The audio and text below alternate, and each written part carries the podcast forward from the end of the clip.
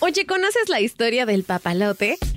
Esto es Curiosísimo, el podcast con Carla Mancilla. En Curiosísimo el podcast, todo nos interesa, así que aquí te va esta información.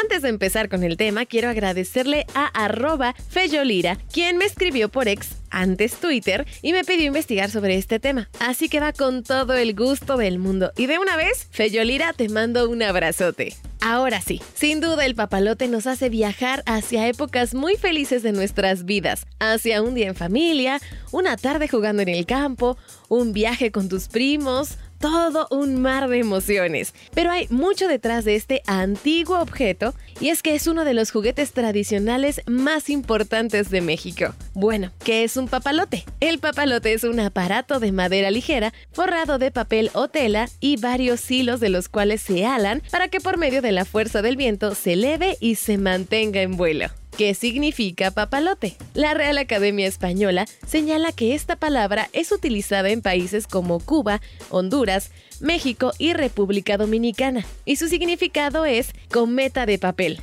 Pero también existen otros nombres para llamarlo como cometa, barrilete, pandorga, papagayo o volandera. Papalote proviene del náhuatl papalotl, que significa mariposa. Según la academia, también se puede utilizar coloquialmente como perjudicar a alguien. Por ejemplo, lo hicieron papalote. Bueno, ¿de dónde proviene? Se tiene registros que es una invención de origen chino que se fue extendiendo sobre el continente europeo desde el siglo XII y después al resto del planeta. Sin embargo, se cree que el primer papalote de madera se voló alrededor del año 400 a.C.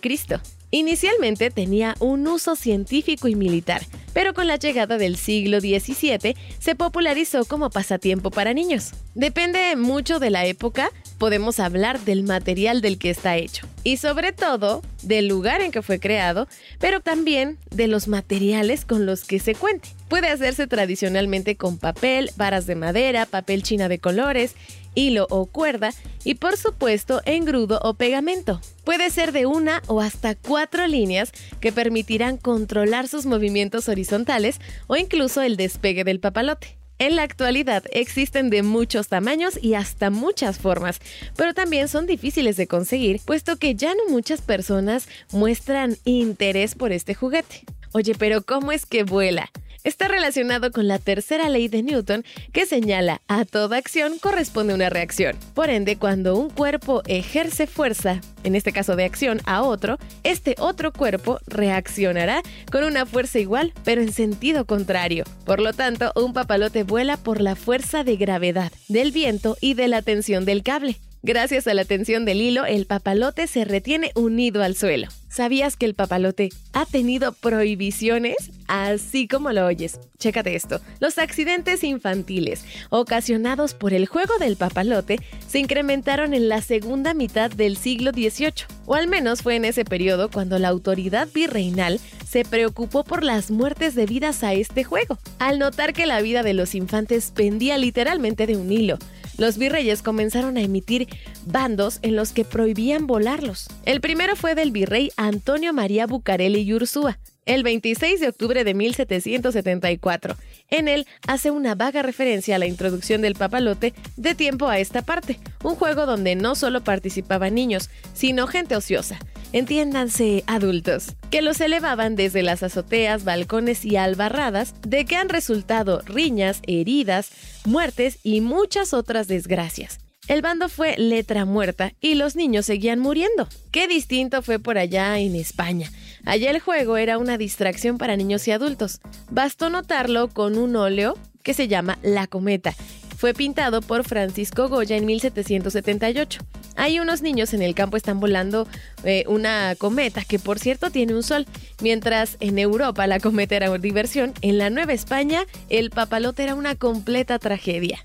Por 20 años dejó de tocarse el punto hasta que una nueva serie de accidentes mortales ocurridos durante noviembre de 1797 orilló al virrey Miguel de la Grúa Talamanca y Branciforte en calidad de tutor público y ante la indiferencia de los padres de familia por permitir la subida de los niños y jóvenes a las azoteas, a prohibir este pueril entretenimiento.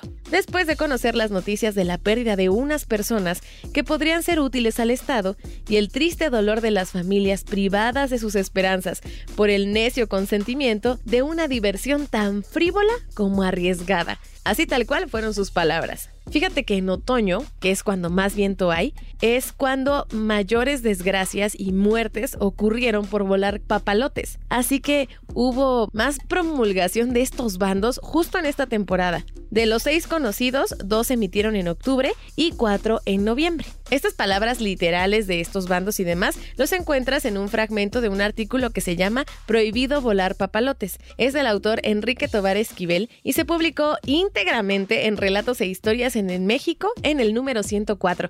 Por si lo quieres leer completo, ahí vas a encontrar mucha más información de estas prohibiciones de volar papalotes. ¿Tú crees? Oye, ¿ya conocías todo esto?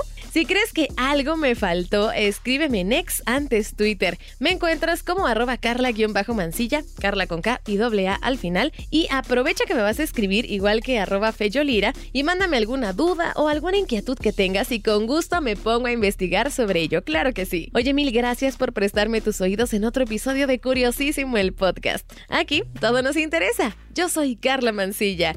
Cuídate, un beso. Adiós.